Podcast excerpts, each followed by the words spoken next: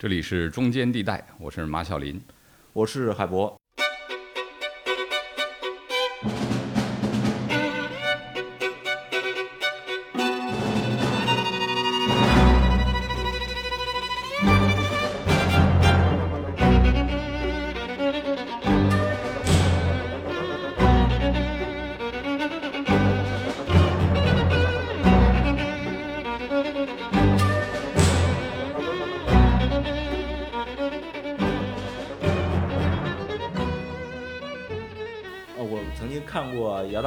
授一个演讲啊，他曾经说过这么一个趣闻。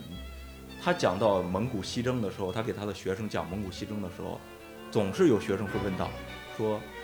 我们最远打到哪？然后李教授就很无奈说，最远打到波兰，但是不是我们。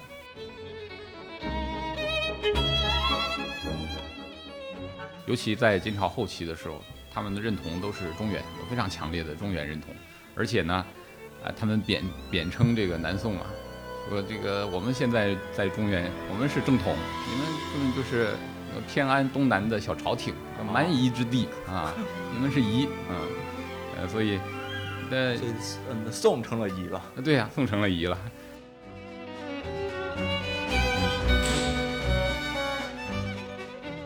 国内能看到翻译的市面上的山人证明的书，都是他那种普及读物，在日本都是口袋书，嗯就是坐地铁的时候没事儿翻两眼的那种，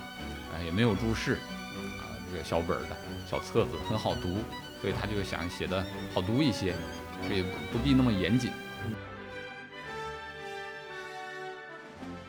常说我们这个节目是个历史类的节目啊，这一期我们来了一位真正的历史学者，南开大学历史系副教授马晓林老师。来，马老师和我们的听众打个招呼吧。大家好，非常荣幸能和马老师做这期节目啊。马老师是研究原始的，其中呢，马可波罗是他重要的一个研究核心领域。但是这一期呢，咱们不谈马可波罗到底来不来中国这件事儿啊，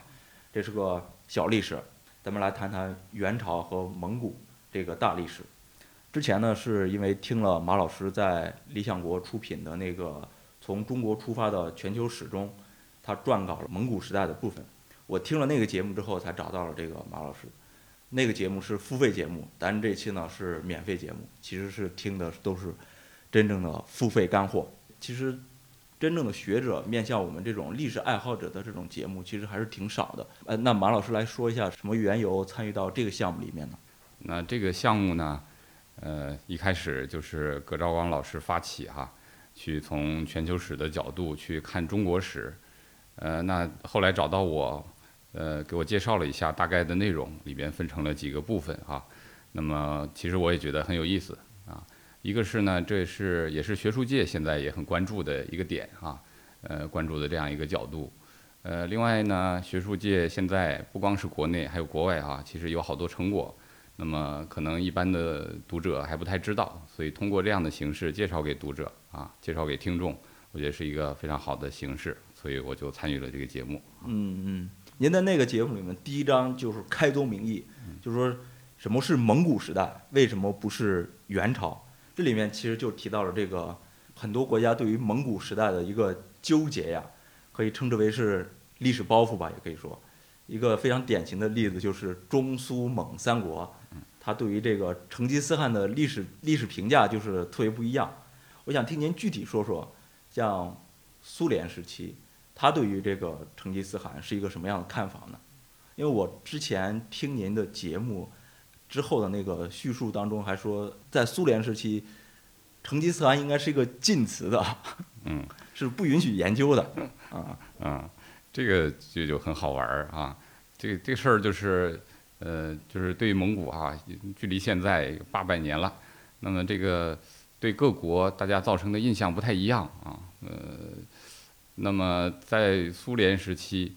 呃，对成吉思汗呢，就有点像扣了一个帽子啊。对蒙古时期，整体上是一个负面评价。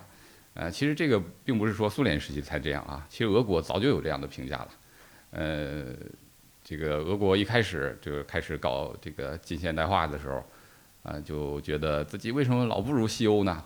那肯定是找找历史原因，嗯。一找就发现，哎呀，因为跟西欧的唯一差别就是当年蒙古人给我们统治一段时间，被金帐汗国统治了。对，然后西欧从来没有被统治过，所以我们之所以落后呢，就是因为被蒙古统治了，所以留下来很多这个坏的这个因素，所以呢，哎，他们还给这个起个名叫鞑靼之恶，那个恶呢就是一个一个车字旁一个那个恶啊，就是牛那个拉车的时候架在脖子上那个东西，就说这个鞑靼就是指蒙古嘛，嗯蒙古好像它架在俄罗斯身上头上的。这个一个一个枷锁一样，让它跑不动，跑得太慢啊。这这个鞑靼之恶还是普希金提出来的啊哦，普希金最早用的这词儿，以后到到今天也是广泛应用，很多地方都能见到这个词儿啊。当然，大家今天看可能是很偏颇的一个词啊，很带有很强的这个主观性、主观色彩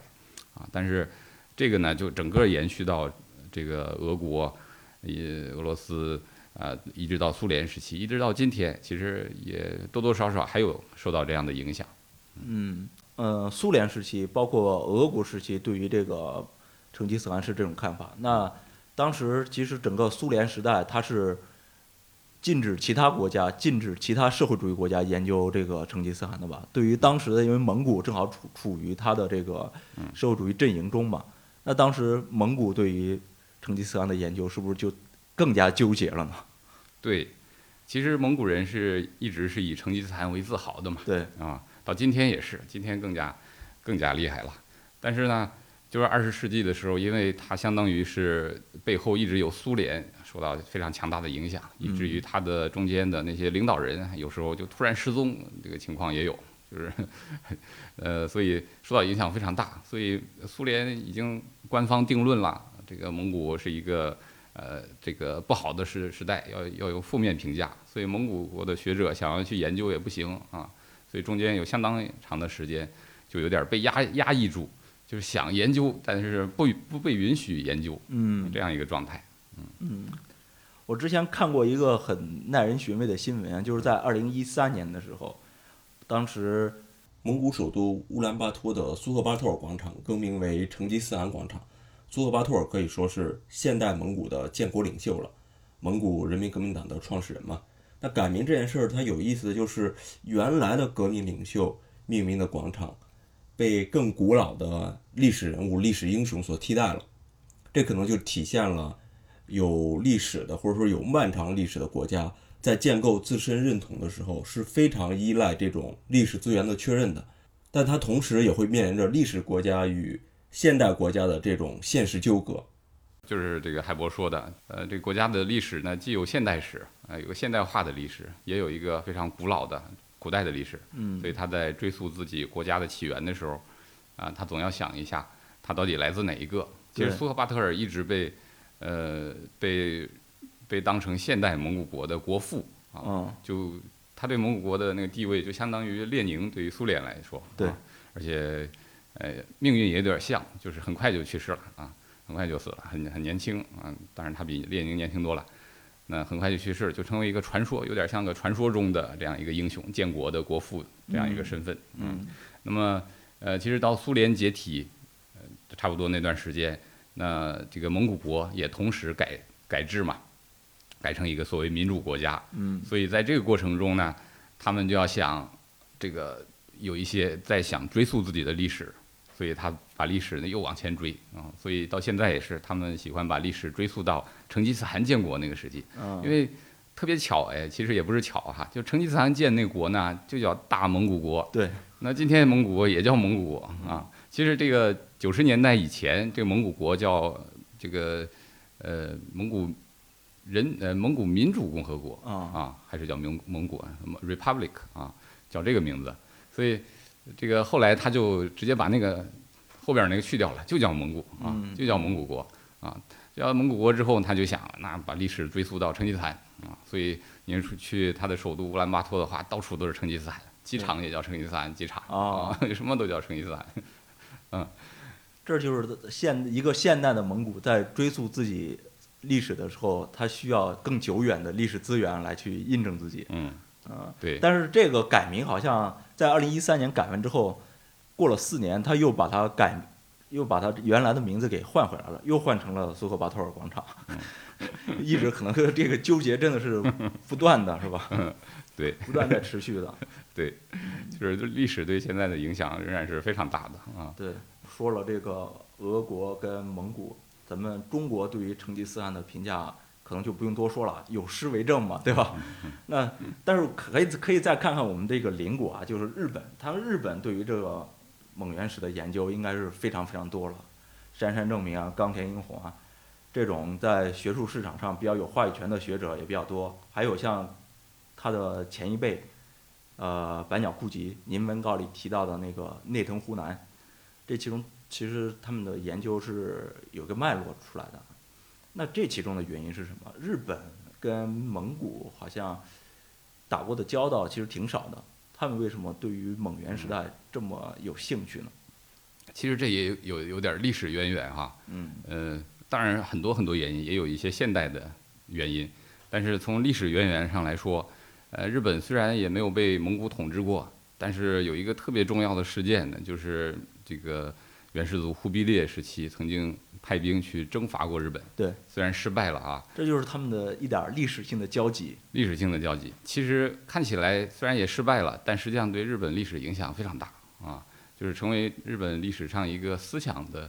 一个非常重要的思想渊源，就是这个渊源呢，呃，日本人称这件事情呢叫元寇，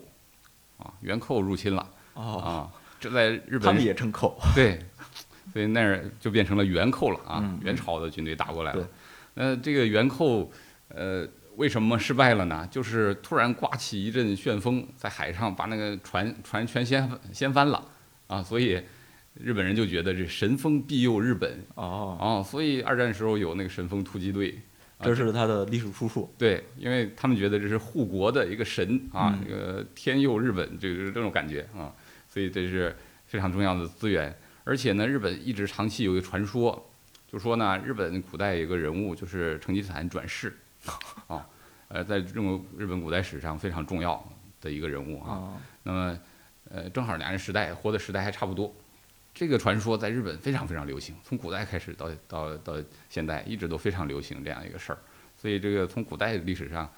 就日本人对这个蒙古就非常感兴趣。那说到现代呢，那就呃比较复杂了。呃，我不一定说的全，但是有那么几个方面啊。嗯。其中包括一个方面呢，就是日本可能对北方民族有非常多的兴趣。中国北方民族啊，呃这些呃从匈奴开始啊，突厥啊等等，一直到。呃，满洲都非常感兴趣，就是可能他有一点点感同身受那种感觉，因为中间是个中华呀，大家都是周围受影响的啊，受影响的文化，受影响的民族啊，这个可能是另一方面。当然，再往后就有这个帝国主义了啊，那帝国主义的一些一些想法，可能在背后也让这些学者去更感兴趣这些啊，这个满族啊，呃，蒙古族这些问题。满铁时代，嗯嗯，对。行，那像中苏蒙日，我们看到对于同一时期的历史叙事应该是完全不一样的。所以，就像您在节目中提到的，如果单纯的用一个国别史的概念去看元朝的话，那其实完全无法理解了，就各说各话了，就可能导致。但是如果把国别史放入到整个全球史的框架中，它很难回避的一个问题，可能就是。两者之间的衔接的这个问题，呃，我曾经看过姚大力教授一个演讲啊，他曾经说过这么一个趣闻，他讲到蒙古西征的时候，他给他的学生讲蒙古西征的时候，总是有学生会问到，说我们最远打到哪儿？然后李教授就很无奈说，最远打到波兰，但是不是我们。一这是一方面，他就很容易带入进去，带入进去，这是我们我们自己的历史，我们曾经打到过那儿，对吧？打到过欧洲，这这是一种这个历史叙事了。当然，它还有另一种，就是不太把元朝看成是中国自己的王朝，元朝看成是这个蒙古史，或者是元把元朝看成是外族入侵我们的一个历史。这其实很多这个网络历史爱好者都是这么说的。嗯。就是有很多名粉嘛，他们他们估计大部分都会这么认为。那我们可以先来宏观的谈一下，怎么看待这两种的对元或者蒙古的一种不同的历史叙事吧。嗯，反正这两种叙事各有各的想法啊，呃，各自从各自的立场去出发的嗯啊。呃，怎么说呢？因为呃，人本身就喜欢，呃比如说看历史的时候，嗯、包括看现实的时候，总喜欢区分一下哪些是我们，哪些是他们。对啊，嗯，呃，往往我们怎么被定义呢？就是由由他们被定义的。对对对，嗯，因为这个这个这个，而且定义我们的方法有很多，也可以打各种身份，比如说、啊，你和我，咱们是山东人，咱们就是我们；比如说你和我，咱是中国人啊，就是我们；比如说你和我都吃辣，他们不吃辣，这就是我们。这个标准太多了，嗯，所以会出现这种情况。但往往有有这样一个情况，有这样一个趋势呢，就是说，哎，什么样的是我们呢？就是比较好的一方面是我们啊，比较差的一方面是他们，对，嗯，所以这个呃就会导致这样的这样的问题，嗯，应该说在民间吧嗯。流行的这个两种趋势，非学界了啊，就是可能是大众心理层面上的。对，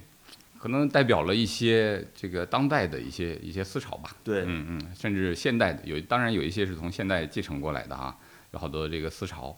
呃，其实先说后一个吧，比如说那个呃，认为是呃入侵的，认为是这个北族入侵这样这样一种态度，这样态度呢其实很常见，你在现代的一些叙事，不光是叙事了，你看文学作品里边也能常能见到。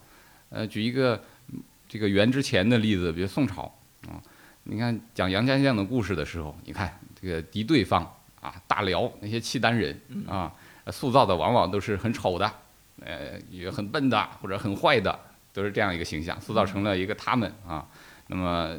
呃，岳飞的时候也是啊，晋朝也是被塑造成了他们。这些呢，都是一个这个呃这个流行的这个文艺作品的一个塑造，实际上跟历史现实是不一样的啊，是其实是两回事儿。嗯嗯，但只能代表你你看看那个这些文艺作品是什么时候产生的？基本上就是清末到民国时候产生的，正好就是列强在环伺着中国的时候，那嗯自动的就会产生这样的心理，那么把这些感情呢寄托到历史人物身上那创造出这样一些流行的作品。那么这个一般人的思想里边也其实有这样的想法，嗯对，就会产生这样的这样的东西。这个其实投射的是现呃当时的人的焦虑，对嗯嗯，一种对于呃一个历史时期的一种焦虑。嗯，对，所以它跟历史现实呢，就当时的它跟这个古代的时候，比如宋代的历史现实、元代的历史现实，其实并不是一回事儿。对啊，所以我们在做研究的时候，其实要把这两个分开。对，当代的历史现历史焦虑和早期的历史现实，那是完全是两码事儿的。我们不要这个架构在一起谈。嗯嗯，之所以产生这种问题，其实就是因为像元朝是一个非汉族王朝，嗯包括像辽、金、元、清这些，其实都是非汉族王朝。其实整个中国传统历史叙事里面，对于非汉族王朝是有一种，你可以说它是偏见也好。呃，举个简单的例子，像北魏吧，之前我们都说它是五胡乱华，但是现在这个。官方的说法都已经做出改变了，都叫五胡入华了。我觉得这个态度转变，其实就是在这个历史认知上的一种进步吧。嗯，我可以这么理解吗？对，也可以这么理解。其实就是，呃，当然同一个事儿可以从不同的角度去说啊。嗯，但是二十世纪，尤其在民国时期，呃，晚清和民国时期的倾向产生出来的倾向，就往往强调过度强调了，好像中华民族变就是一个汉汉文化嗯成为唯一的、啊，呃，把其他的呃这个变成了一个对，呃，变成了一个其他的都是野蛮的，对于汉文化。他们都是来了就是学汉文化的这样一个单线叙事啊。嗯今天我们说更强调的呢是那种融合的历史吧。当然，我们也不是完单方面的否定这个汉文化这个为中心，但是呃，我们更更多的要强调这个很多不同的民族共同构建了一个历史上的中国啊，共同参与的这个中国的历史嘛。嗯嗯，刚刚您最初也讲了，是在做这个节目的时候，当初想的就是把这些年在于对于元朝的这个历史研究上一些最新的看法给表达出来。我不知道这些年在针对元朝的历史研究方面有哪些是比较新的叙事也好，新的看法也好呢？啊，这个其实很多，嗯，但是都很具体啊，实际上是这样的，就是呃，中国的原始研究基本上是实证研究，所以每个人呢有一个非常具体的自己的分工去做一个具体的这样的事儿，嗯啊，嗯、就是其实经过几十年的努力之后啊，其实不用几十年，比如说十几二十年的努力，就应该有人去把它总结一下，那么重新再写一遍，把整个的原始再重新写一遍啊，包括其他断代，其实也是这样的。呃，有了新的认识就要加进去啊，修正了以前的观点啊，都要加进去，都要进行改。但是现在就是国内学者还比较少去写这样的书啊，就是国内还没有完全形成这样一种，比如说面向大众的或者面向呃广大历史爱好者的这样一部书，但是由最顶尖、最前沿的学者来写，啊，但现在市面上流行的好像都不是都不是这样，大部分都不是这样的书，所以有时候是比较陈旧的那些观点。嗯比较新的呃研究，呃，可以举一个例子，就是四等人制。嗯嗯四等人制呢是整个呃到目前为止可能流行了将近一百年，在课本里一直这样写四等人制，说元朝有四等人制，但这个事儿呢，也就是最近呃二十年左右吧的研究，已经把这个事儿基本上推翻了，对，否定了给。否定了。就元朝其实没有这个官方颁布过一个叫四等人制的一个制度，嗯啊，实际上是不存在的，所以这个就不能写。这个这个事儿就是呃，可能呃，二十世纪初期的时候，那个学者，中国和日本的学者，嗯等于说对当时的学者对元朝历史的一个认识总结出来这样一套话。那今天看呢，是很不准确的，啊，所以现在要从课本里删除掉了。哦，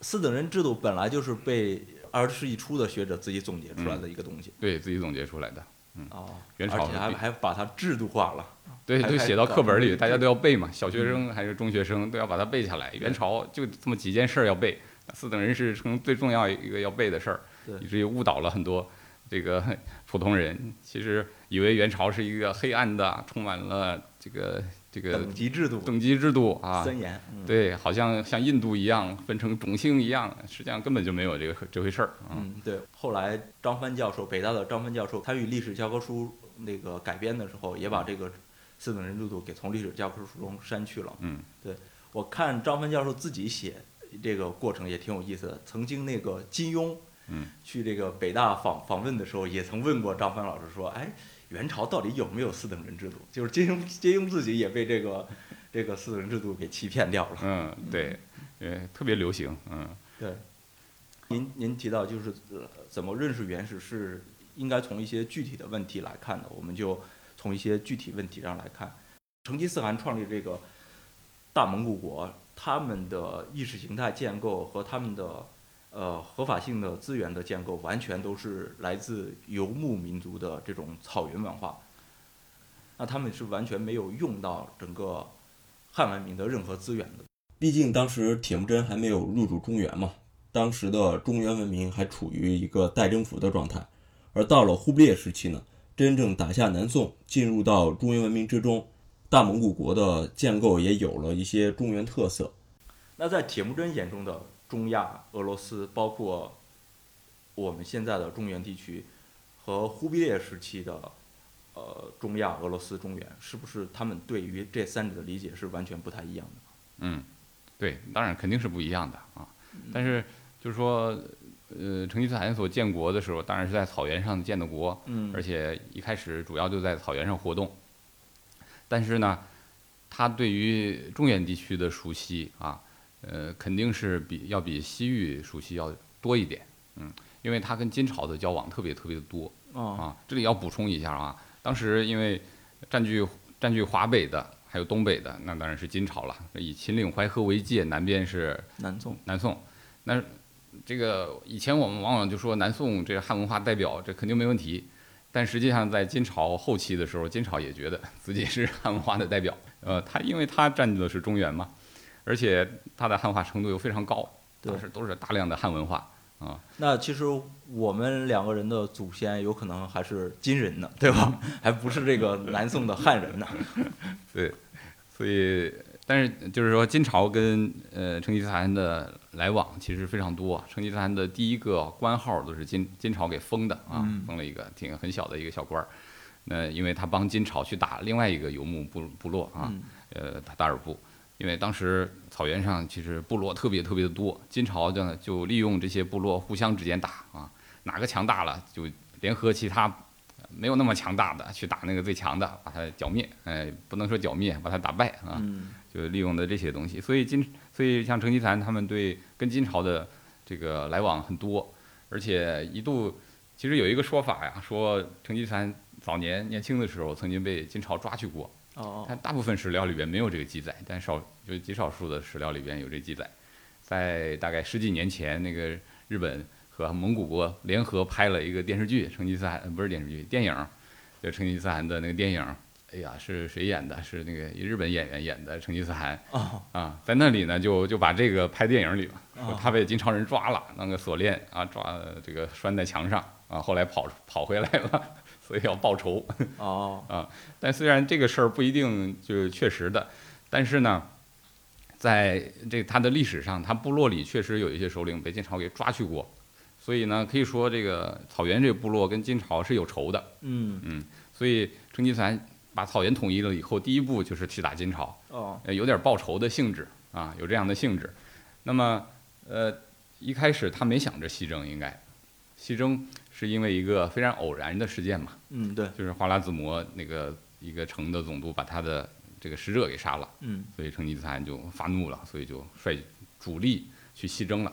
但是要没有这个事件呢，他就可能像其他的，呃我们假设一下，他可能就像其他的北方民族一样，就哦接着呃就入主中原了，以后大部分时间就在中原活动了。哦啊，所以这个在历史上有很多偶然性。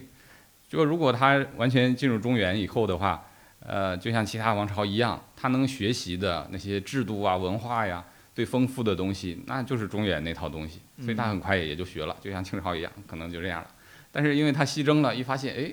中亚那边还有好多东西。对呀、他们也这个有很多很好的制度啊，那个商业制度、经济制度、那文化制度也挺好，也可以学呀、也可以利用啊，所以他就能利用的资源就多了啊，导致了他很长时间就没有就是以汉文化为主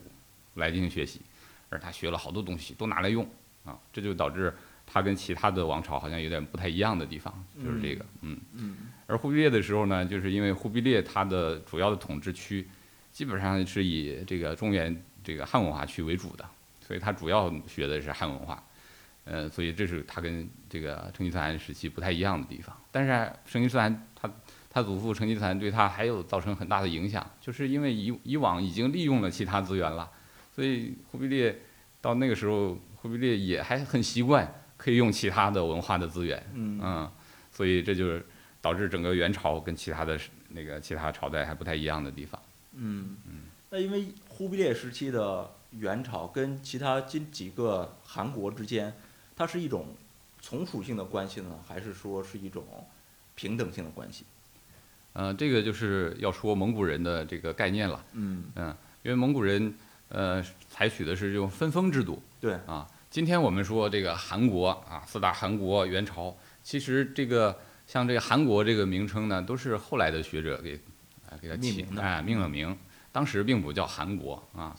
韩国呢，就是说有韩的那作为最高统治者的国叫韩国，这是后来学者给命名的。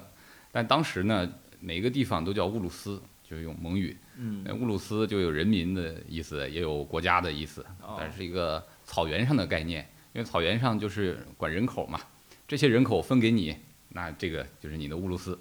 这些人口分给你，这儿就是你的乌鲁斯，这样分。因为那些老百姓也不完全是因为牧民嘛，那不他不是定居的，他就来回走，所以占有这些人口就是这你的乌鲁斯。那么后来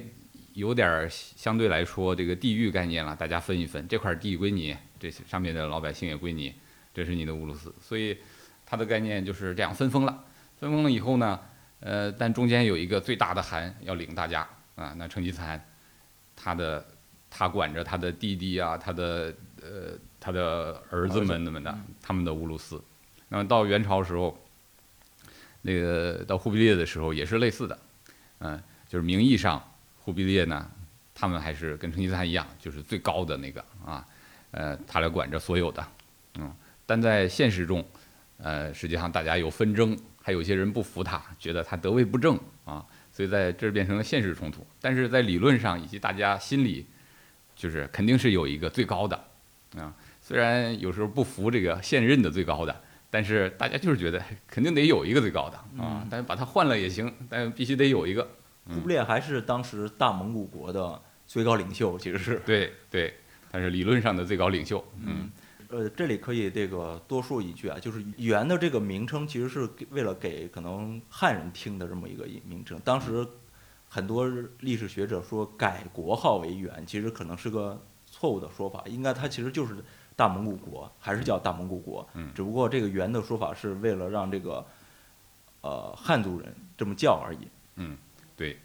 就是说以前的史书，因为史书都是用汉文写的嘛。嗯。呃，不光是元朝，其实契丹呢，辽朝也是这样的。你看辽朝历史上也是，呃，改国号为辽，所以有好多学者去争论，是从什么改成辽了？从什么是不是由契丹改成辽？辽又改成契丹，是吧？后来又改成辽，是不是这样？那元朝也是，他觉得，哎，以前肯定不叫元，所以改改国号元。但实际上这是汉文史书它的记载的一个特点。实际上如果考虑到当时的人，他是说不同语言的，各种语言的都有。对于那些说蒙古语的人啊，或者说说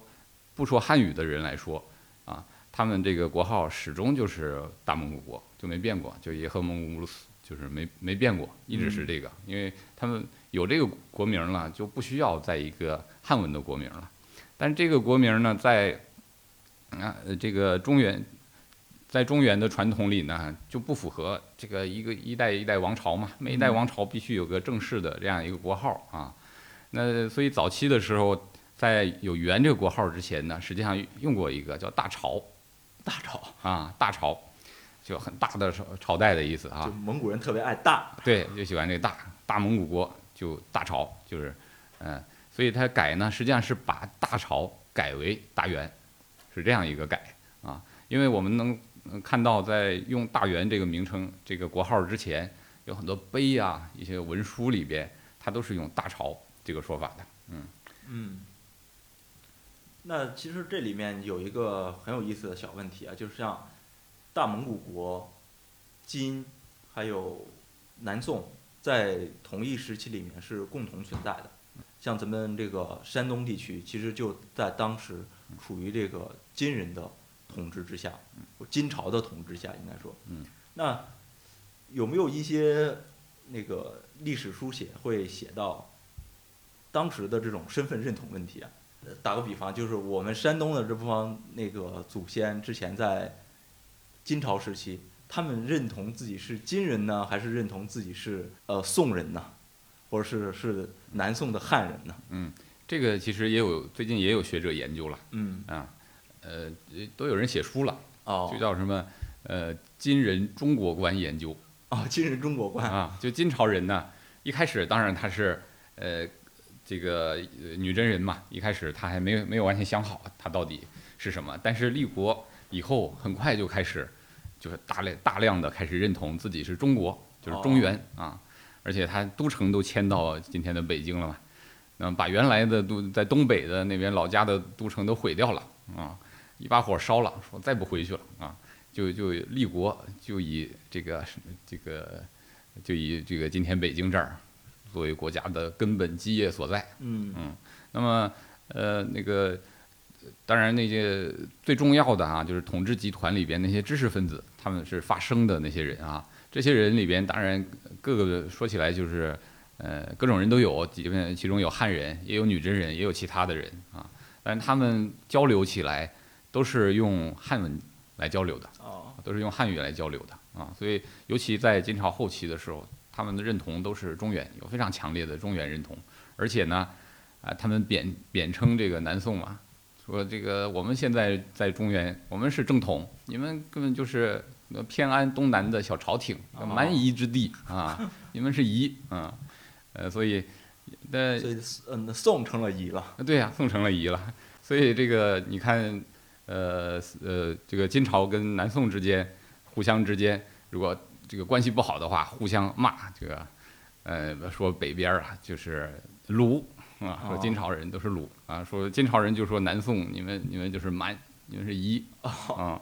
所以呃，这还一直存下来，就是金朝对于那南宋这块地以及南宋的人的称呼，就叫蛮子。对整个南宋的称呼，就俗语里边的称呼就是蛮子啊，就是南蛮那个蛮，以至于这个词儿直接就被蒙古人听去了，所以蒙古人长期称呼南宋就是蛮子。哦，因为马可波罗来的时候，也是啊，听从蒙古人听到了，所以马可波罗书里边记载的整个中国南方都叫蛮子，叫蛮记啊。但是这什么呢？然后完全就是他通过这个几几个导手听到他耳朵里了，他知道啊。但是他不知道这个词儿什么意思了。嗯嗯，其实这也是一个后来人用上帝视角看的一个问题，嗯因为在当时可能所谓的金人，他的那个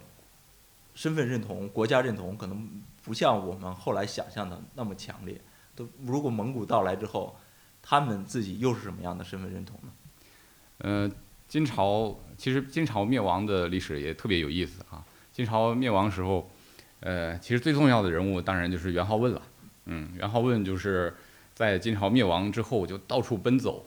就要给金朝写历史，把金朝的历史保存下来啊。同时搜集金朝人写的那些诗歌啊，那些文学作品啊，编一本书，就把金朝的文化保存下来。那他有非常强烈的这种金朝认同感。而且他编的书叫什么呢？就叫《中州集》。中州啊，就是中原的意思哦，啊。他就是非常强烈的认为金朝就是代表了中原文化，嗯，那这是很有代表性的一个金朝的这样一个态度，嗯。嗯，那像如果说呃蒙古完全完成整个呃中原的占领之后，当时的南宋人他们会怎么看待自己从南宋变成了南宋人，变成了这个元人的这个问题呢？嗯，关于这个问题呢，其实比如说在二十世纪的时候呢，学者喜欢去研究的就是，呃，比如说郑思肖，就是嗯南宋遗民，啊，就是坚决不当官儿啊。哦，遗老是吧？啊，是吧？遗老对。嗯，嗯，遗老那意思，移民就是移民，就是去不愿意当官的啊，啊，就自己这个这个隐居山林那个那个意思，当然没有到山林去，就在家里待着不啊，问世事了。啊，就是不去不到新的王朝去当官儿啊，就叫移民。那么以前的学者特别喜喜欢关注这个，而且拿郑思肖去作为典型的例子，说啊。啊，你看南宋人这么有气节啊，他根本不投降，都去 不去外族人的呃这个朝廷里当官儿。啊嗯。但实际上现在学者研究发现并不是这样，绝大多数人就马上就去当官儿去了。就像郑思肖这种怪人，在当时就属于怪人，嗯。呃，实际上当然也有一些隐逸之士哈、他不不愿意去当官儿啊，得到一个好名声。嗯但是每一个群体里都有人，但是当官儿的是占多数啊，就是因为这个呃这个呃大家很容易接受这个现实，这个现实就是这样，你原来的王朝灭了啊，那你就要去给这个新的王朝去服务，这就很正常的。嗯嗯呃，而且本来你跟新那个这个这个新的王朝没有，并没有什么仇恨，嗯，大部分人是这样的，但少部分人有什么国仇家恨呐、但这种情况是少数。呃，所以现在学者比如说研究移民，再研究一下元移民，就元朝灭亡、元朝移民对。到明朝的时候，有哪些人啊？呃，他他不愿意去当官儿，再拿这个跟南宋的移民去比较一下啊。反正有学者总结就就觉得，其实对元朝移民可能更多一些，哦，就是坚决不跟明朝合作的这样的这人。不是有个在元朝做布政使的官，其实是个汉人。当时朱元璋还邀请他去朝廷里做官，但是他也没去。啊，对这种情况比较多，嗯，呃，经过研，反正有学者最近做过统计啊，这个数量其实是相当多的。实际上钱穆就已经发现这个问题了，因为钱穆，你想他是从啊、那个时代过来的，他最早对历史有一个呃这样一个印象，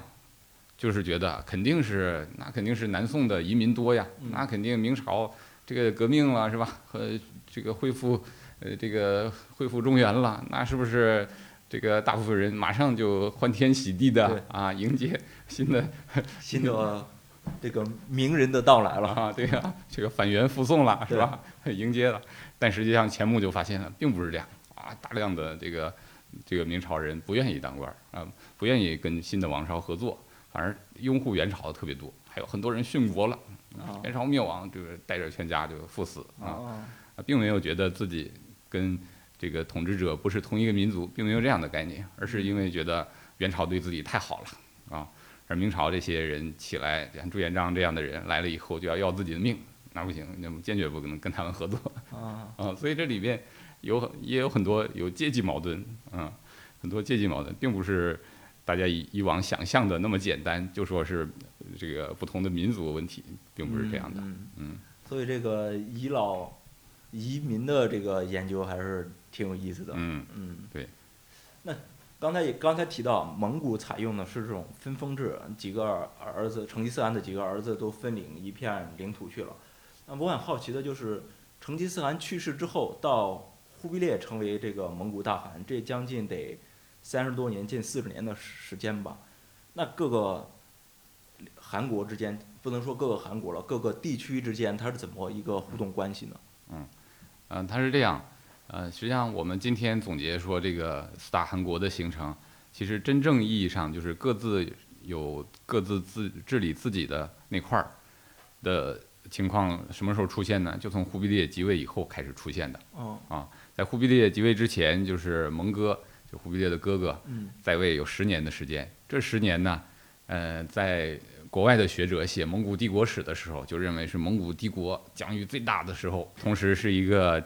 这个蒙哥时期呢，是一个中央集权的这样一个时代，就是所有大家的都都听他的嗯啊，都听他的。那到忽必烈即位之后，大家就就是都各自都有自己的独立倾向了，虽然名义上啊、还是有呃信奉一个大汗，但是各自实际上都管自己那块儿了，而且地方也隔得比较远，大家都管不管不上了，是这样的。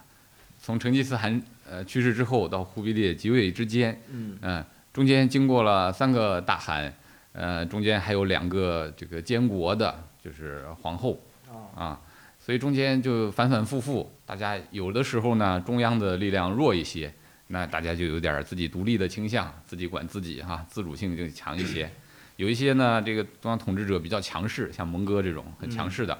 那么这个中央集权就会更强一些，是这样一个状态。但是就因为忽必烈一即位，因为忽必烈本身一即位之后就要还要跟他的弟弟要夺夺皇位。对，有很多人是支持他弟弟的，以至于他弟弟失是跟他争皇位失败之后，这个阿里不哥哈、跟他争皇位失败之后呢，那个好多人觉得虽然他失败了，但是我们支持的方面，我们还得找一个那个福立一个能跟忽必烈抗衡的，嗯，还有这个相当于反对派啊，这亲戚里面的反对派啊，这总有一些不听他的，结果双方就一直打一直打仗，嗯，一直打仗，结果就造成了实实际上的有这样的，实际上就分成了各各自管自各自的四大汗国了。嗯实际上，如果真正看那个像蒙哥时代，嗯那么大面积的去管理一个国家的时候，其实是整个历史阶段上是非常短暂的一个时期的。嗯，呃，也就是十年时间吧，十年时间。那么，呃，关于这个，就是就美国那个学者啊，Thomas Ellison，嗯、翻译成艾尔森吧，他写过一个他的博士论文，就是写这个，嗯，就是蒙哥时期的统治，这十年的统治哦啊，嗯，这个书名叫《Mongol Imperialism》，就是哦，蒙古帝国主义，但是这个没法翻译成汉语啊。那个，因为他要表现的就是蒙古帝国最大的时期，那个时候，这个怎样实现了呃这个国家的统治，怎样来运作整套制度。但是这其实不是蒙哥自己的发明啊，它是实际上就是一代一代这样延续下来。中国经过成吉思汗一直这样发展起来，只不过在蒙哥之前呢，因为中间中间在蒙哥之前的那十年，就是不停的换，大汗也死，这个一会儿监国，所以中央比较混乱，所以地方上有独立倾向。嗯然后后呃这个蒙哥上台以后，就有点恢复了之前的中央比较强势的时期。哦，嗯，那在蒙哥时代或者是忽必烈时代，有没有类似的一些政治上的嗯做一些制度化的机构管理？比如说清朝，它有这种理藩院负责整个其他板块，像蒙古、西藏这种机构作为设置，作为管理机制，它体现它这所谓的内亚帝国的一个性质嘛。那在元代有没有类似的机构设置，它能体现它的这种特殊的管理方式啊？嗯，在元代的话，其实，呃，不像清代的时候那么明显。嗯啊呃，因为元代制度有个特殊之处啊，大家总觉得元代制度就是学者一般都公认元代制度是一个二元的制度，嗯就是把这个草原上这套制度跟中原的制度杂糅到一起。而我们今天看到的呢，呃，史料记载下来的呢，绝大部分还是这个中原这套制度。哦，就是草原上好多制度其实没有被记载下来，但是草原上那套制度就是对应草原的，啊，所以管理机管理的机构啊什么应该都有，啊，只不过大部分没有详细的记录下来。嗯，那实际上是应该其实是针对其他的几个呃韩国地区是有一些特殊的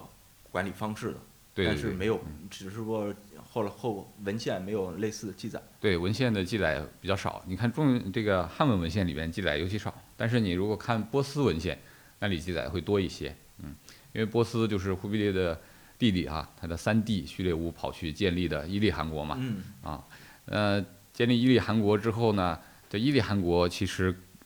呃，它的制度里边的这个蒙古成分或者说草原成分，其实更多一些，啊、所以他的史书里边记了好多这个草原的一一一些一些东西啊，所以在那里边能找到很多，所以学者研究的时候喜欢到就是到波斯史料里边去找。啊，其实能哦找到好多相关的记载。嗯，呃，就是我们刚才提到那个元作为国号的这个事情，其实姚大力老师在他的那个《母元制度与文化》里面，对于整个国号的使用情况，划划他划分了这个三个时期，一个是前四韩时期，它是用这个蒙语国号；那元代前期和中期，它是用了国号是汉语跟蒙语并用。那到了这个晚期，虽然仍然是两种并用，但是汉语国号是明显提升了。那我们是不是也是可以理解，随着这个汉语国号的不断加深，呃，元跟其他韩国之间的这种互动互动关系也是在逐渐减弱对，呃，我先说国号啊，刚才我们有提到这个国号这个事儿的。啊，啊，其实这个两个国号并用啊，就是呃一直是并用的，在说汉语的里面啊，一开始叫大朝，后来叫大元。嗯那么在不说汉语的人群里边呢，一开始叫大蒙古国，呃，后来也叫大蒙古国。但是在起码到元后期、中后期的时候呢，在蒙古语里边，因为有碑，我们看蒙古语碑里边写了，呃，大蒙古国叫被称作大元的大蒙古国。这个大元这个词儿呢，就说在那个时候已经不只是要针对于汉人用了，因为你看大元它是来自《易经》的哈，大哉乾元。从易经》里面取的这两个字儿，所以汉人肯定明白它的意思，来自《易经》啊，特别好的一个一个意思啊。那跟以前的王朝不一样，说嗯唐啊、宋啊什么，那都是地名儿啊，都是来自是始封国邑之名。但是大元是很创新的，从一个古古代经典里面找了一个，哦，这是前所未有的这样一个创举啊。那所以汉人很能理解这个事儿，所以对，呃，但是这个对于非汉人来说，一开始可能不太明白这个是什么，但是随着时间发展，他们也有汉语知识，所以他们也知道“大元”这个词儿，所以他们也开始用“大元”这词儿嗯啊，以至于到那元朝灭亡之后，草原上还是用“大元”这个词儿。那我我想问，像在俄国那个伊利汗国，他们用不用这个？呃，伊利汗国它不叫大元呀，啊，啊，伊利汗国它不叫大元，它就是还还是用这个蒙古。用用那个啊，用蒙古什么的。实际上，它伊利汗国连一个可能都也没有一个非常正式的国号哦，啊。呃，伊利汗国就是它更、呃怎么说呢？更接呃，伊利汗国还是更接近于呃草原上的，同时跟波斯文化、伊斯兰文化稍微结合了一下的这样一个王朝。嗯嗯，但是他他是知道元朝这边用大元的，哦，嗯，呃，尤其伊利汗国呃前半期吧，跟元朝的联系非常的紧密。嗯对，元朝不是给他发各种这个印玺嘛？每一个汗，伊利汗要即位之后，他不算正统。什么样正统？元朝正式给他册封，册封一个王啊，你就是正统了。对，需要这个元的认可，他才能有合法性。对，所以看那个伊利汗那些还，经常即位两次。第一次就是即位了，因为他前一任还死了，那他即即位了。嗯即位之后，他马上派使者来元朝，说请请求加封啊，元朝就加封，啊，加封带来一方大印啊，这个印就用汉文写的大印，呃，比如说富国安民呐、什么什么什么王王府啊，这样这样的印章，就算正式册封他。他拿到这个印以后，马上再次即位，就两次两次的即位仪式。第二次表示正式得到得到授权了啊，呃有有那个有这个正统了，得到任命了。嗯，这是早期，就是说比较呃呃交往比较多的时候。嗯嗯，当然后来因为离得比较远，双方也比较疏远了，呃，来来往往也不太方便。嗯，他们之间互动性的减弱，难道就是因为离得太远吗？是的，就是离得太远了啊，根本原因就是离得太远了。就不用想太多是吧？就嗯其实就是因为还是还是当时整个技术的发展能力不足以让他这个管理这么大的面积范围。对，因为通信没有那个现在的通信手段嘛，嗯对，那只能派使者去。那派使者去一趟，一两个月过去了，时间很长。有时候派去了以后，这个事儿早过去了啊，啊，就来不及了嗯。呃，常常有这个情管不到。对元朝跟那边的情况也不是呃能特别通畅的了解到啊。呃，比如说在十四世纪的时候，就是伊利汗国的呃最后一个汗吧，最后一个汗就给就给元朝送礼物，但是元史里都有记载，给嗯送礼物，送礼物元朝都要回礼啊啊，就是这个宗王来朝贡了，还给回礼。但是呢，元朝那些官员就说这个假的，这个并不是真的使者，他们冒名儿，他是一帮商人，冒名过来就想要钱啊，拿点儿这个礼物送来，因为他是宗王，所以回赠的礼物比较多呀，嗯回赠比较多，就是商人家冒名的。但是元朝也搞不清，因为派个使者去核查吧，那又几个月过去了啊，来回一回来三四个月、半年过去了，有时候路还不好走，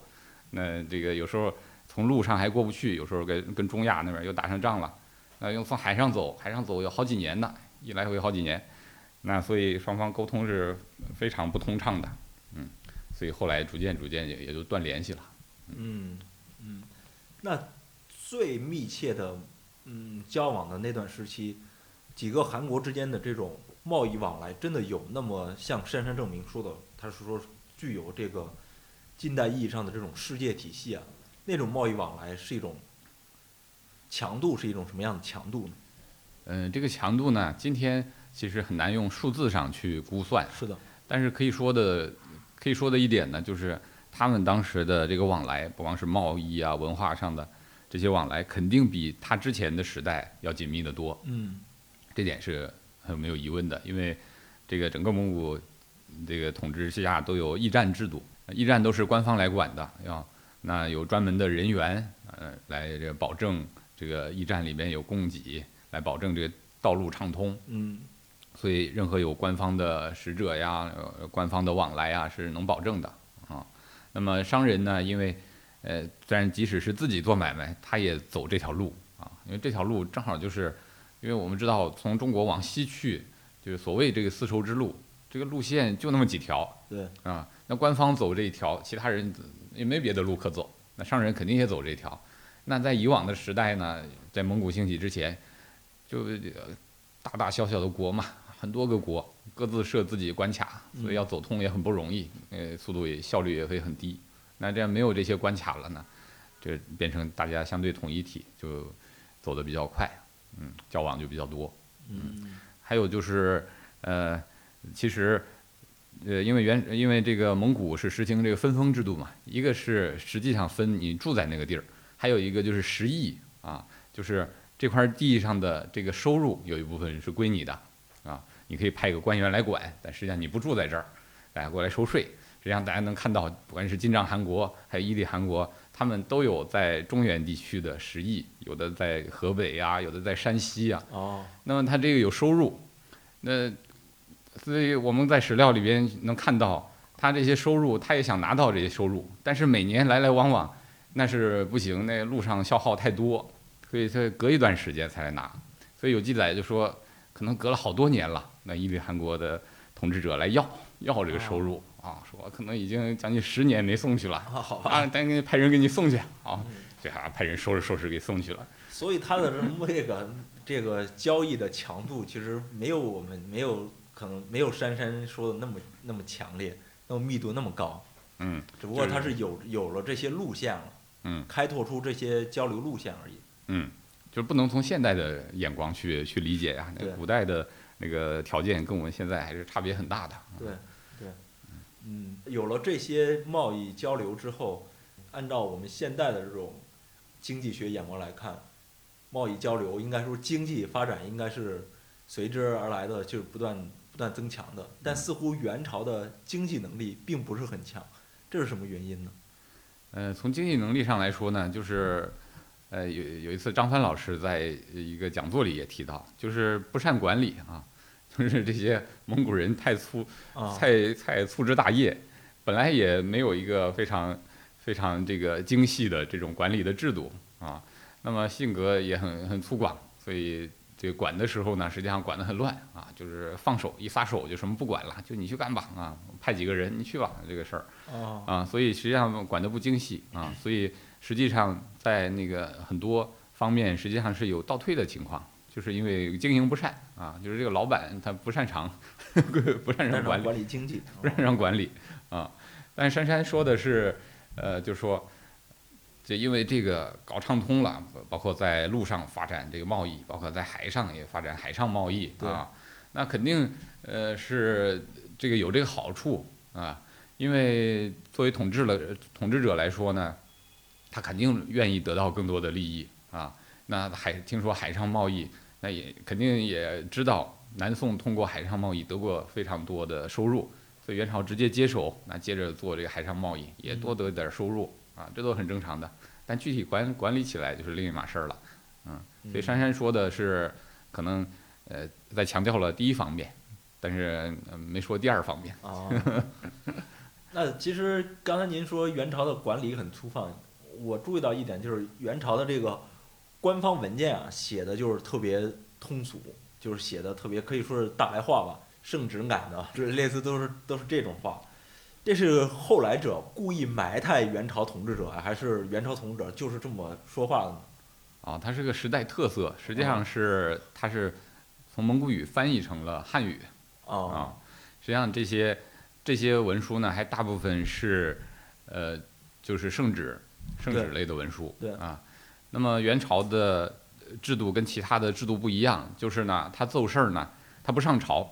皇帝不上朝。嗯，最早研究的呢，就是南开大学的李志安老师，就是我老师哈。嗯李老师大概十几年、二十年前写过这么一篇文章啊，就是研究元朝的时候，这皇帝什么时候上朝，发现元朝根本就不上朝，那怎么处理事儿呢？就是他身边的人就来上奏啊，那所有的事儿先集中到宰相那儿，中书省宰相那儿啊，宰相把这些事儿呢，这个简短摘要啊，嗯然后再抽空就给皇帝报告一下。呃报告的地方都在哪儿呢？很多地方，因为每个圣旨都记下来，报告所在的地方。你发现在一个什么什么暖房子里，在一个什么什么小毡帐篷里，哦皇帝走到哪儿就有空的时候，随便就口头汇报。口头汇报呢，皇帝就口头的说，好，就这么办啊。然后大家当时是用蒙古语记下来的，但是要发布这个事儿呢，那肯定要翻译成汉语。对，嗯在翻译成汉语的时候呢，呃就形成这样一个用白话来翻译蒙古语的这样一个特点啊。这个特点应该形成的很早，可能在成吉思汗的时候就形成了哦啊。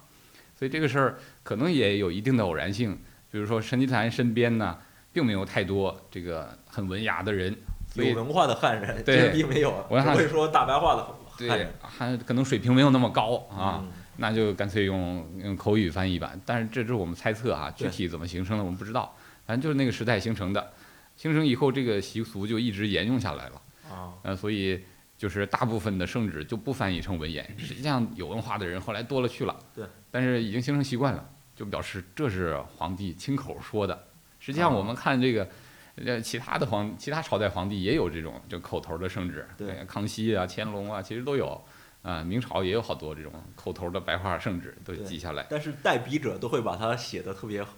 特别美嘛，特别文雅嘛。呃大部分就是其他朝代都会再重新写一遍。嗯啊，元朝也有一些情况是写的，但多数情况不写，多数情况就拿这个就表示啊，这个就是皇，这是皇帝说的。你把它写的特别文言，反而让因为大家形形成习惯了嘛，觉得嗯不像皇帝写的，不像皇帝说的话，皇帝就应该说那样话。所以这个话呢，就这个习俗就就就一直影响到了当时的知识分子也这样了，也在学学着这样一套说话啊。呃，你看那个当时最有名的大知识分子吴承，吴承是南方的一个理学家，就南宋的所有理学家之后，接下来进入元朝就是他了。哦，元朝最最最厉害的理学家，他跟宋明理学之间是一个传承关系啊。哦，第一大儒应该算是。那吴承给皇帝去讲课，啊，他有讲稿，他自己写的讲稿啊，全都是这种白话啊，给他讲，呃，就是讲这个什么约法三章啊，汉汉高祖的时候约法三章是怎么回事啊，他就弄口语咔咔咔给讲一遍，哦给解读。子也被这个传统给改变了。对，被影响了，而且这个事儿还影响朱元璋了。那明初的时候所发布的一些圣旨，嗯那绝大部分也改成文言了，但是有少数的还坚持使用口语。这些发哪儿呢？就发发到那些少数民族地区和周边的其他地方，就坚持用文言。他们觉得这样就能代表这种权威性，从元朝继承过来的这种权威性。嗯，哎，您您其实在这个您刚刚说到了这个相权呀、就是元代的相权跟皇权之间的关系。我们在常见的历史当中都知道，明清时期是皇权进一步加强的。提到蒙元时期的皇权，好像似乎历史叙述是比较少的。那蒙元时代的皇权跟中国历代的这种君主专制制度有什么样的继承跟发展关系呢？因为它毕竟是来自一个草原嘛，嗯草原有这种主奴关系，跟这种中原的这种官僚体制，它是怎么嗯。媾和或者怎么互相影响的？嗯，呃，一般来说，元朝对这个皇权影响还是蛮大的，对整个中国历史上啊，啊，就是一下子变成了把很多这个草原上的习俗、草原上的那种观念，一下带到了这个皇权里边。就刚才你说的这个主奴关系，或者说主从关系啊，嗯。就认为呢，呃，所有普天之下所有的人，包括大臣啊，都像都是都是皇帝的仆从啊。那么这个影响非常大。实际上，在元朝之前也有啊，金朝也有这也已经有这样概念，也是把北方民族的一些，呃，原来简单粗犷的一些一些一些观念带进来的。那后，但是元朝对后世影响很大呀，对呃明朝就直接继承了这套东西啊。那大臣还有廷杖啊，那是有点羞辱性的，大大庭广众之下趴在那儿挨板子，这是带有羞辱性的。对，但宋代这种事情可能是不可能发生的。对，宋代就没有这个事儿，所以这个元朝，所以这点方面来说，就是有点倒退了，嗯。但是从另一面讲，就是加强了，更进一步加强了这个皇权专制吧。嗯这课本里大都这样写，这个没有什么新的研究，啊，嗯，都是这样。呃，但是但是说到宋朝，就是这个，其实宋朝现在的可能宋粉也比较多，对对对，是吧？最近也总是有宋朝那些电视剧哈、是。说，尤其宋仁宗朝，大家都是一个觉得是一个太平盛世啊，满朝宗还是仁宗？仁宗，仁宗，呃，仁宗，就那个《清平乐》对，《清平乐》那个，嗯、那个电视剧，那是呃，所以那个电视剧不好看，就是 就是因为大家都是好人呐、嗯。啊，仁宗也是个好皇帝，呃大臣也都是好人，嗯。那有什么好看的？也没坏人，对 有什么好看的？所以这个呢，其实寄托了很多现代，从现代一直传承到现现在的这样一个大家对宋朝的一个精神寄托，嗯，觉得宋朝是一个好时代啊，实际上带有这个这个美好想象的成分。嗯啊嗯那不可能，这个满朝都是人人君子啊，对，嗯，对不对？这就带有美好想象啊。实际上，这个美好想象从南宋时候就有，因为北宋灭亡了嘛，那南宋就觉得自己也挺憋屈，啊，那就想象一下啊，北宋的时候多好啊啊，大家都是文豪啊，那个都是君子啊，所以呃，所以当时就已经有这样的倾向了，就嗯有点美化北宋的时代。那后来的人美化的就更厉害了，到现在可能到今天可能美化到顶点了，我觉得，嗯嗯，我觉得美化到顶点了。对，那呃，现代人其实是刚您说可能美化宋朝，其实某种程度上也是在贬低这个元朝的。有可能大家都觉得元朝其实是个没有没太有文化的朝代，他可能把这个文化输出上，在文化的展现上是比较少的。你是不是觉得元朝在中国历史上这种这个对于文化上的展现，是不是它是一种什么样的呈现呢？其实这也是一个现代人的认识问题。嗯嗯，实际上元朝也有自己的文化，但是学者并不去研究它。现在学者开始研究了，啊但是这多少年以来，因为大家有这样一个刻板印象，觉得元朝没文化，对，就是元曲嘛，元曲的那点东西嘛，大白话嘛，很多都都是这种认识。啊，实际上不是，实际上元朝的诗非常的丰富，而写的也非常好啊，文章也写的写的不错啊，也有自己的时代的特色啊。实际上还有很多其他的文化，那个书画呀，那文人画，那都是元朝出现的呀。嗯嗯，那黄黄公望那个《富春山居图》啊等等那些，那就定义了中国画，就是定义了中国画嘛，就是那个时代定义的。啊嗯，那以前的解释总是那种就是很刻板的去解释，说啊这些元朝统治很黑暗啊，这个士人当不了官儿，没事儿可做，那闲着在家没事儿啊，写写书法，画画画，所以出现了文人画。对，这个是一个很很刻板的、很傻的一个解释。你这个反过来解释，就是这些人。这个不用去当官，生活也过得很好，生活很忧郁，那就可以钻研点艺术了，那就画了。实际上，这符合元朝尤其中期以后的情况，就是这些文人虽然他也因为长一段长呃很长时间没有科举嘛，不需要科举去当官，但是你可以有很多方法谋生，而且有很多人去养着这些文人，嗯，这种情况很多，那个富户特别的多啊嗯，有钱的人特别多，他就养着大批的文人，就像元朝这些被养着的文人，这这其实就有点像什么西方所说的那个那个赞助人。哦艺术赞助人，嗯，他就养着这些人，哎，这些人就就就开始研究艺术啊，写写诗很多，门客。嗯，对，嗯就就其实像这样一个时代，嗯，所以呃，所以呃，其实还是呃，先有一个固有的认识，然后再去找，嗯，所以觉得宋朝文化很兴盛，所以去研究宋朝的文化，啊觉，得元朝没文化就不去研究它文化，啊，反正就是 这是。整个研究领域也有点主题先行了。对，主题先行啊，受到一个脑中固有的东西的影响。嗯嗯嗯，您刚也提到，金朝对于自己这个中原正统性还是有有这种这种想法的吧？它是有这种继承性的。那到了元代，像忽必烈时期，忽必烈自己对于自己是不是所谓的中原王朝的法定继承人，在乎吗？他有这种思想上的想要这种中原继承性的这种法理上的要求吗？嗯应该是在乎的。嗯忽必烈之前的那几位呢，可能是没太想过，或者不是太很在乎，因为他们本身他们的都呃都城或者王朝的中心都在草原上，对啊就没有南下。但忽必烈已经南下了，应该有一些外在的表现能表现出来，忽必烈很在乎。就是忽必烈一即位之后，马上发布了这个告天下的诏书，说我即位了。那个诏书就是用文言写的。啊以前从来没有一个用文言写的诏书还布告给天下，而且这个就是很有文化的，跟以以以往的历朝历代都一样，就说明他很在乎这事儿。而且他一即位之后，很快就开始学各种中原的礼仪文化，啊，这个祭祀呀、朝仪呀这些东西都开始学。虽然学的过程中反反复复，但是很明显他意识到他要学这些东西，这样而且而且能看出来他学这个目的的呃他这个初衷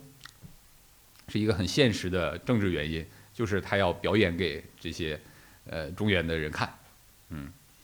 呃，所以他是应该是非常在乎中原人支不支持他还是不支持他的，哦。嗯，就是即使他不太喜欢这事儿，或者还没有完全认同，这个要去拜祖先，要要建个太庙，要去搞教寺之类的事儿，但是呢，他觉得那必须得有，嗯法理上还是要讲究一下的。对对对，他很在乎的，嗯，呃，而且能看出，而且能看出来忽必烈的历史知识，他非常熟知中国古代这些皇帝的历史，什么唐太宗啊什么的，他经常让人给他讲。虽然他的汉语水平不太行，但是他能听懂一些，就是呃口语的汉语，但是他让那些人给他用呃用蒙古语翻译讲给他听，而且呃有的记载说，有的地方讲的不太准确的地方，他还会纠正。他说嗯，这个地方讲的不太对，嗯，所以他是非常关心这些事儿的。嗯，那像元代这么一个庞大的帝国，它是怎么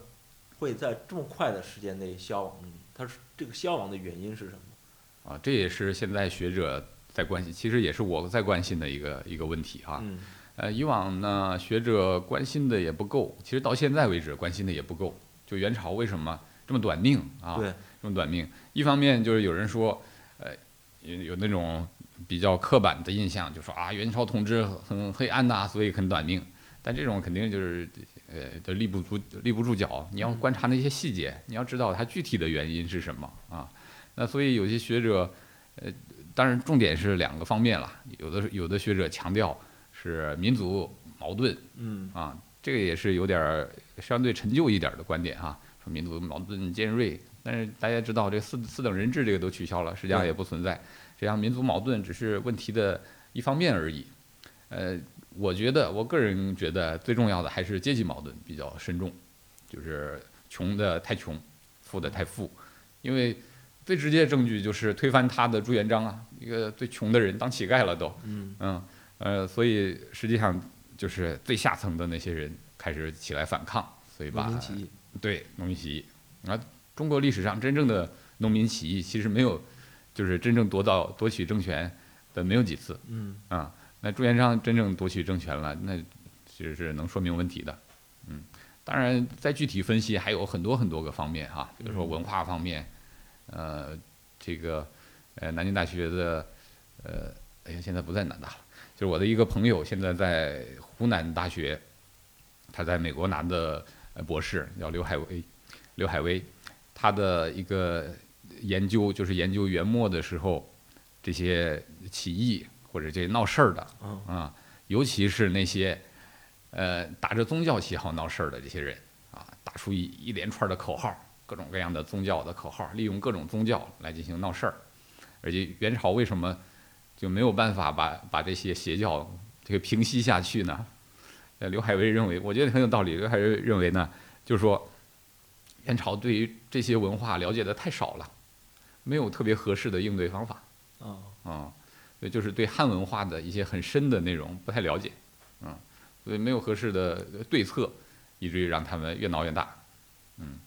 嗯，当然还有一些很具体的啊、也很具很具体的偶然性事件啊，比如说伯罗铁木儿不小心被人暗杀了啊，要是不暗杀，他可能就是一个曾国藩一样的人物，啊，就是把太平军平了，继续延续这个王朝。就就是是波罗历史偶然呢。对，波罗铁木儿，但是这个一大义被人给暗杀了，呃，暗杀了以后，这个就没有一个能服众的这样一个大臣啊，所以元朝后又又不能，元朝这个又没控制好这些新兴的军事贵族啊，嗯因为以往那些旧贵族呢，里边能人就比较少了，呃，有点陈旧，有点腐化了，那能人比较少。那新兴贵族呢，也妥善利用他们的力量，他们力量很强大。那嗯元朝又没控没弄没弄好，没弄好以后，这个内斗导致了内斗，让整个它就更更衰弱了。嗯。嗯，您提到一个民族矛盾方面，但是似乎元朝的这个民族政策、多民族的交融还是比较开明的。后期的好像这个奥斯曼其实也是在采用他的这种方式方法吧，可能管理方式。嗯，这个研究，呃，从世界史上去研究，呃，这些游牧民族政权，呃，都对这个问题就特别感兴趣，嗯，就是怎样统治一个大帝国，对，非常多民族、文化又不一样的这样一个大帝国。所以往前找呢，这个其实元朝是一个非常好的这样一个案例去做嗯研究，是地方特别大，那么民族又特别多，不同的文化也很多，各地方还用自己不同的制度，对啊这个对后世。对明朝、对清朝，尤其对清朝影响其实是非常大的。嗯就怎样统治这么大一个国家啊？实际上呢，这个有点定义了，呃，现代中国啊，这一直延续到现代中国是的这，么广大的地方。嗯，所以呃，其实最早做这些研究的当然很多，但是最重要的肯定是哈佛大学的那个傅里初啊，Fletcher，他是呃，他当然也可以说是一个这个啊汉学家，或者说是一个很很传统的，或者或者说是研究内亚各种语言的蒙蒙古语啊，什么突厥语的嗯，这样一个学家。同时，他也关注一些非常宏大的话题，哦，呃，到八十年代去世的，他就英年早逝，只有五十多点儿啊就去世了。因为在这个之前呢，西这个整个世界的学者都是受伯希和影响的，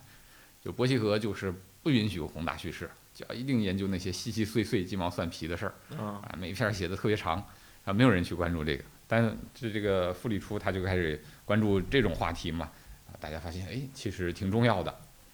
嗯，所以呃，而且就元朝肯定就是一个重点，或者说蒙古帝国这就是一个重点啊，所以西方学者一直很关注这个，很关注这个问题，嗯。但是国内反而是关注的还不够多，嗯，嗯，实际上其实挺重要的一个事儿，对。那刚今您提到这种呃多元化的管理治理啊，有有这样一个嗯概念性的词汇叫内亚性，这也是很多西方学者喜欢嗯这个用的这样一个词啊。您能跟我们说说这个呃内亚性它是怎么来的？中国学者又是怎么看待这种所谓的内亚性的？哦，哎呀，这个说起来比较复杂呀，这个嗯太大了。嗯，实际上，依我看来啊，这个内亚性，我感觉，呃，西方学者，呃，说内亚，但是呃没说这内亚性这个词儿啊，啊。实际上就说内亚吧。嗯嗯嗯，实际上就是我觉得罗新老师，呃，最早开始在国内用内亚性这个词儿，嗯但实际上在国外学者好像不太用内亚性，呃，国外学者一直在研究内亚嘛，或者中央欧亚这些民族，啊、但是他们一般不内亚研究应该是个显学了，在在是个是个显学啊对，多多少年来一直有学者在研究，比如说印第安纳大学一个中央欧亚系，哦就是整个一个系，那研究各种民族、各种语言的都有，嗯啊就把它变成一个地理的和文化的一个区块儿，合到一块儿去研究。但是就是因为它实际上变成一个系了，里边研究什么都有，所以这帮人也不会合到一块儿说我要提个内亚性，提个中央欧亚性，那不会提了，因为各自研究各自的。嗯 嗯，那反正是因为我想呃对国内还是挺重要的，就是国内研究这块儿的相对来说少，所以研究中国史的时候呢，往往忽视了这个内亚因素，或者说北方民族或者其他的民族因素对中国历史的影响，往往被忽视了，所以应该强调一下，呃，把这个因素应该考虑进来啊，我觉得意义主要是这个意义。嗯嗯嗯，刚才我们其实都是说的一些历史的细节。刚提到内亚呢，就是展开一个比较大的历史叙事了。那一直有一种说法，就是说叫“崖山之后再无中国”啊。对于这个提法，有一种说法是说这个提法是来自日本的。呃，其中那个冈田一个核心的观点就是说，中国历史始于前汉，止于南宋嘛。不知道您怎么看待在市场上比较流行的，或者说在民间比较流行的这种“崖山之后无中国”的说法呢？嗯，这个关于这个说法，就崖崖山之后无中国，或者崖山之后无中华，对，反正呃有有的学者去找了一下，追根溯源了一下，嗯有的学者认为是呃大概二十年前左右，在网络上中国的网络上出现的，哦，中国网民提出来的。呃网民提出来的。虽然听起来好像是一句诗一样，嗯在中国历朝历代的诗里并没有这样一句，，OK，然后网民写出来。嗯网民写出来的，嗯，那么这这结果还影响很大，很多人都觉得啊、好像有有这么 有这么个说法，有这么个说法似的，嗯，但实际上应该也就是反映出来网络上的某种某种呃某种思潮吧，还是什么？嗯 嗯，就是实际上这个这个事儿呢，其实有的呃我们的原始学界也有学者去回应这个事儿哈，啊，去回应这个其实，在学术界看来，这个完全都不值得回应，是吧？呃可以说，其实也也可以回应一下，但是去去回应的话，就如果是就是你你论一二三，我论一二三，这样跟他回应的话，那就显得自己太 low 了，是吧？？就不值得不值得回应，就完全没依据的嗯突然冒出来这句话，我嗯们学者还要特别认真的去回应一下，这这是这又很浪费时间。呃呃，实际上这个也就代表当代的少数人的一些思一些想法，嗯。嗯，我想跟那些什么大汉族主义什么的可能有点关系，或者说，呃，不是大汉族主义的话，就是说宋粉什么之类的，可能跟嗯、对，可能跟这这个也可能呃有点关系，这是经不起推敲的一句话，嗯嗯。嗯，因为宋朝，比如说宋元之间的这个关系哈，到底是一个连续性还是断裂性？就是有人把这个用这句话就是说断了，说对中国文化啊传统断了嘛。啊，这个文化断了，说这个这个宋朝这个带着带着这个传统一块儿就跳海了，没了，那这就胡说八道，这个怎么可能有有这个呢？嗯、尤其是其实你你看宋元之间的连续性，你如果看江南的话啊，因为这个统一江南就是统一了整个南宋，是最晚统一的嘛。统一了南宋之后呢，实际上把南宋的整个经济啊那套东西整个接手，元朝整个接手过来了，对南宋那边破坏其实很小，嗯，不像以最开始的征服战争啊，来回打，来回拉锯，那时候是很很残酷的。嗯，但是宋朝这边呢，呃，一打下来，大部分地方就望风而降，就啊、实际上真打的地方没有几几处地方，大部分地方投降了啊。那投降了，那就按原来的制度嘛，呃，整个蒙古的这个呃，整个他的做法就是这样，就各从其俗啊，因俗而治。嗯说你原来是什么制度，就按你原来制度就行。那怎么样能能能把这个是算是一个整体呢？能认为这是同一个王朝来统治呢？哎，其中最大一个特点就是设一个大陆花赤，呃，这是个蒙古语词啊，也是个突厥，也是从突厥语来的，就是就是监灵官的意思。嗯嗯，说不好听话，就跟今天那个书记有点像，啊，呃，党的领导那个啊啊，最高的那肯定是书记嘛，每个单位必须设一个，嗯啊，那具体底下的这具体管，具体有自己的事儿，还按照原来那套制度办，啊，只不过要承认中央的领导，嗯啊，差不多就这意思。那其实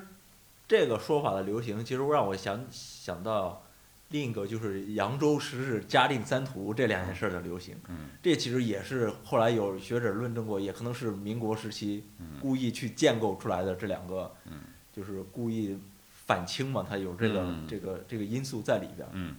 是的，是的，嗯，有类似之处啊。其实我们今天应该反思，就是很多呃通行的说法，其实是经不起历史推敲的。对，嗯。嗯，那像冈田英弘这种说中国历史始于前汉，止于南宋，嗯这个观点在你看来，它是不是也是有一个语境的？其实是，因为冈田英弘的他的读者是日本人，他写这套书什么的都是给日本人写的啊，嗯是给日本人介绍。但日本有不同的语境，跟中国的语境都不一样，包括日本的学术发展也有不同的语境。比如说，日本分来对中国史进行个分期啊，日本呃分分中国史也是啊上古史、中古史，那近世史啊啊，近世就从宋朝开始算算近世嗯，他这样分，他为什么这样分呢？呃，当然有一些他们的思考，但是还有一个重要原因就是日本史是这样分的，那所以他要给中国史也这样套一下啊啊。但是具体套的时代什么稍微有点差别，但是大体上他觉得应该这样来个三分啊，这样分这样一个分期，所以这是我觉得有一个日本语境的问题，嗯，嗯。所以杉山的那个杉山证明那个著名的元朝不是中国王朝这个论断，其实也是有这样一个背景存在的。对，也有这样背景存在，因为他，呃，单单方面强调的话，哎、其实杉山证明这个他写书啊，包括冈田英弘也是，有时候有点矫枉过正，嗯，他会写的比较夸张，他会强调这个这个游牧民族很厉害啊，就一味的强调游牧民族很厉害，就说嗯好像整个世界史都是游牧民族创造的，好像其他民族都不重要了一样。而我们在他们之前，以往更传统的历史叙事是游牧民族不太重要啊对对对吧？他正好是各有各的矫枉过正。正好反过来，嗯而且完全是矫枉过正了，啊，所以这个山山证明也有他自己的自己的特点，而且山山证明呢，他他的自己的好多论断，呃，有一些他也没有出处啊，带有一定的主观性啊，所以在有些地方他自己跟自己也不是完全统一的，嗯，在这儿说这个，在那儿说那个啊，因为他的书呢，有些书在市面上，目前我们国内能看到翻译的市面上的山山证明的书，都是他那种普及读物，在日本都是口袋书，嗯，就是坐地铁的时候没事儿翻两眼的那种，啊、也没有注释，啊，这个小本儿的小册子很好读，所以他就想写的好读一些，这也不不必那么严谨，嗯啊因为我认识呃山山证明的书的译者哈、我们社科院的民族所的乌兰老师，啊啊，也是我的蒙古语老师。那乌兰老师就很认真地翻译了这个山山证明的两本书，在翻译的过程中就写信给山山请教，说哦啊，你看这个地方呢，这个出处是什么啊？或者这个这句话什么意思啊？能不能解答一下啊？因为作为译者来说，是从非常严谨的学术的角度，不要给人翻错了，或者说那那个地方要有出处，要有个史料或者什么，有什么依据没有？嗯是希望知道，即使不写出来，但是希望知道啊。但珊珊就是没有回应，啊，不是没有回应啊，他就说你就自己看着处理就行。嗯这个态度我得对，就完全不是个学者的态度，就说明他这个书呢，不是一他不太在乎这个，他不是一个学，他不是把它当做一个学学术术来写的啊，所以他就随便写写。那有时候不严谨，他也知道不严谨，那就啊随便那样处理吧，他就是那样的。嗯，对所以说他也就是随便写写。咱们这个国内学界呢，也不要说是那么一二三四的摆出来，也就显得比较无聊了，就对，对不上，根本就人家啊是大众读物呢，你这一二三四摆出来，就显得嗯，互相这个对，有时候在一个语境里面。对不值得一搏呀，就是嗯一看就站不住脚的，那就没什么好驳斥的。嗯，是吧？就上面两个问题都在说的是关于这个中国或者中华的事儿，太多人把语境中的中国或中华跟现实中的中国中华分不清楚。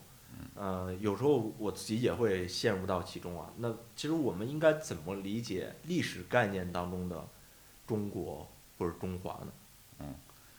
简单来说，就是历史跟现实要分开啊，呃，概念不一样，大家要脑子里有这样一个概念就行了。比如说，在历史中，我们看到了“中国”这个词和“中华”这个词，我们一定要看看前后文，看看这个文献里它具体指的是什么。嗯现实也是，我们今天呃今天的人写的文章，它里边所说的中国和中华到底指的什么意思？我们要看看前后文啊，那不能不看前后文，把他们都等同起来啊，然后到时候就到网上去随便乱喷，那就呃很不严谨了。嗯，文化上的中国、历史当中的中国、现实当中的中国是完全不同的概念的。对，要仔细的去辨析。嗯嗯，那其实关于元的叙事里面，在中国有一个词儿啊，叫大元史。我不知道这个历史叙事，呃，基于在专业立场或者学术立场看，你怎么去看待这个大原始的历史叙事呢？嗯，它是一个怎么生发出来的这么一个概念？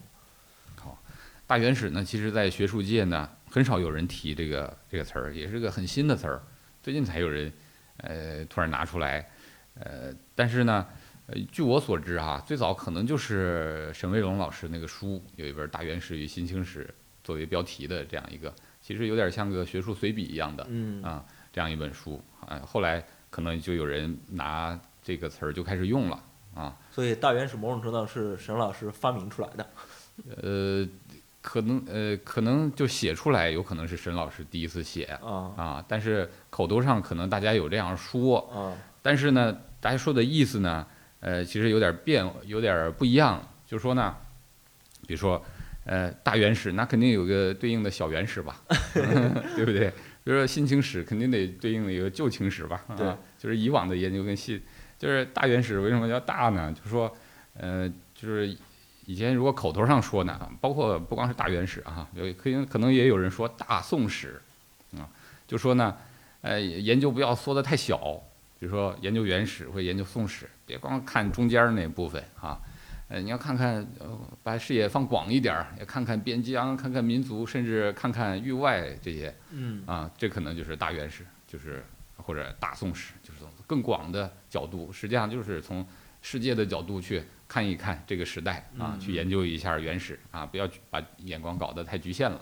啊。但是呃，不凑巧的就是这个书名是跟新清史这一块儿嘛，对啊，可能就被人给误解了，以为这个都是这个外国人提出来的歪理邪说，是吧？又哎亡我之心不死之类的，所以这个大元史其实并不是日本学者建构出来的一个，哎，并不是，并不是，日本人也没有用这个词儿的啊。嗯实际上要要讲这个元元代研究，呃，其实是这样的，在新兴史炒得比较热烈的前几年哈、呃，南京大学的刘英胜教授啊，刘老师，呃，他就接受过一个采访，有人采访他关于原始研究的现状嗯啊。其实那个标题可能是记者给他定的吧，那个标题叫这个为什么原始学界没出现像新清史那样的争议啊？那他们的潜台词儿就说呢，新兴史提出来就说跟以往的清史有所不同啊，要研究一些，呃，利用一些非汉语文献来做做研究。嗯，那刘老师就回应了，说我们搞原始的一直就是啊，各种一直都是非汉语文献。就是各种文献都用啊嗯啊，这大家默认的。实际上，清史也是以以前我们中国学者也都在用满文那些档案呐嗯啊，那那新清史那些那也是他们美国人要要搞点儿这个给自己宣传打广告，他不是像到中国宣传，他要给自己在自己国内市场上要宣传一下，所以提了这么一个东西。这个所以在原始里边其实不觉得有什么稀奇古怪，因为我们研究一个东西肯定是要把所有史料都用到嘛。嗯嗯，不管是什么语言，你不会这个语言你就去学嘛，嗯，所以在原始里边并没有这个疑问啊，呃，没有这个问题，而且中国的原始研究呢，一方面可以追溯到清朝那些学问啊，还可以追溯到王国维，另一方面呢，就在民国时期原始的呃开创者呢，都是去国外留学，都是去美国呀去欧洲留学，基本上都是受伯希和影响的。嗯伯希和就是强调大家要学各种各样的语言啊，那学了各种语言以后，利用这些语言文献来做研究，所以大家一点儿都不稀奇，嗯。但伯希和带来另一个呢，就是说，呃，他只研究那些很细小的东西，嗯导致大家不去缺乏宏大叙事。，对不去建构一个叙事，所以整体的叙事上大家看呢，哎，多少年都没变，几十年都没差不多没变，整体那个叙事，嗯，但是进步的都是具体的那些实证。但是最近这些，其实有一些已经把那些宏大的推翻了。嗯啊，但是整体的架那个结构没变。其实一个叙事最重要的在于结构嘛。如果你的结构不变，整体上让人的印象就会觉得啊这个没变，但实际上细节里有可能有可能其实已经已经变了。嗯，那么在这个呃世界上的这几套东西呢，在呃伯希和去世以后，基本上就五六十年代的时候，西方人因为他们主要研究的史料都是波斯阿拉伯史料，在蒙古时代留下的这些史料里边，很明显能反映出来，呃这个蒙古的世界是很大的，所以他们在六七十年代的时候，呃，英国的学者波伊勒就提出了一个蒙古世界帝国这个说法，嗯。这个就成了他的论文集的这个标题，啊、呃，但是他也没有解释什么叫蒙古世界帝国，他就是当论文集的标题了。嗯因为他从他的研究的这些波斯文献里边看，他就是蒙古好像，这是整个世界的征服者一样啊。因为那个书也是当时的波斯文史书，就叫《世界征服者史》嘛，写的就是从成吉思汗一直到蒙哥时期，哦他就觉得是征服世界的人，啊。那么，呃所以提出来这个呢，日本当时就是本田实信去这个英国留学，他就是波伊勒的学生，哦而本田实信呢，就是杉山正明的老师。哦本田实信在九十年代初去世了，他的去世之前出的论文集呢，就叫《蒙古时代史研究》，所以他提出来的这套东西叫蒙古时代蒙古时代。啊，蒙古时代史。这蒙古时代就包括蒙古时代的所有啊，呃，蒙古时代的世界啊，实际上他就是受这样的一个影响的。而这个杉山正明呢，就既接受了从他老师这边来的这套蒙古世界帝国呀、蒙古时代史这样一些概念，同时呢，也正好是二十世纪后半期，因为全球史这个概念啊兴起了，所以山山正明也接受了全球史的那个角度。所以呢，呃，他会提出一些东西。那么，呃，实际上冈田英弘跟杉山正明，你发现很多观点，他两人是非常相似的。对。而他俩的生活这个学习的研究的年年代正好是重合的。嗯，曾经那个他俩起过这个法律纠纷，就说珊珊珊去抄抄袭是吧？对，珊珊剽窃人家的那个人家的书，那个书就是差不多时候出的，但是呢，那个冈田那个可能是在他之前讲课，可能讲过，可能珊珊在做类似，反正也双方各执一词啊。但实际上，不管这只是一个小插曲，但是我觉得在当时，可能那些学者可能有一个共同的想法，可能大家想的差不多，就觉得那个有强调游牧民族嘛，强调世界史啊这些这些问题，可能大家的思考差不多，所以写出来的东西那观点也差不多，嗯，而且还都是这种大众读物，所以在里面写也不需要太多注释，呃提出来的，所以这是日本学者的这样一些东西。而在西方学界呢，也是受西方学界在二十世纪后半期受到全球史的影响，也受到呃这个帝国所谓帝国史的影响，所以后来特别呃用的词儿呢就是蒙古帝国研究。这个蒙古帝国当然就是蒙古时代的所有东西啊，就蒙古帝国。现在对你到呃西方世界你去看，不管是论文呐、还是书啊，都是打着这个题目的蒙古帝国啊，呃写这个的比较多。所以就是各个地各个国家各个地域的学术可能有不同的发展啊，这个不同的脉络，但是相互之间又有一些交错和影响，嗯，是这样一个状态。呃，所以大原始呢，实际上沈卫荣老师是当然是留留学，他在德国拿博士学位，嗯有有在美国、日本都待过很长时间，所以他当然接受了很多这个西方的，还有日本的很多的来自不同的这种学术的理念啊，这些概念他的应该都接触过，啊，呃，同时呢，呃，还有一个比较有趣的就是沈老师是做藏学的嘛，对，嗯，所以他自认为并不是一个完全做原始的，啊，所以他可以写，但是像我们这样是专门做原始的，就不会写这样的大原始啊，或者是原始的理论方法，一般的就不提这这样宏大叙事。哦，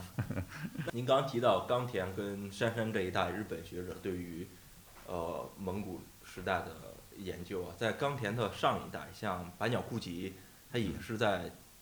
做这种，他是做可能是满蒙时期的那段历史的。嗯。但是我看葛兆光老师写这个《宅子中国》的时候，其中有一部分就写到，像百鸟库吉，他是这个满显历史调查部是有很深刻的这个历史渊源嘛。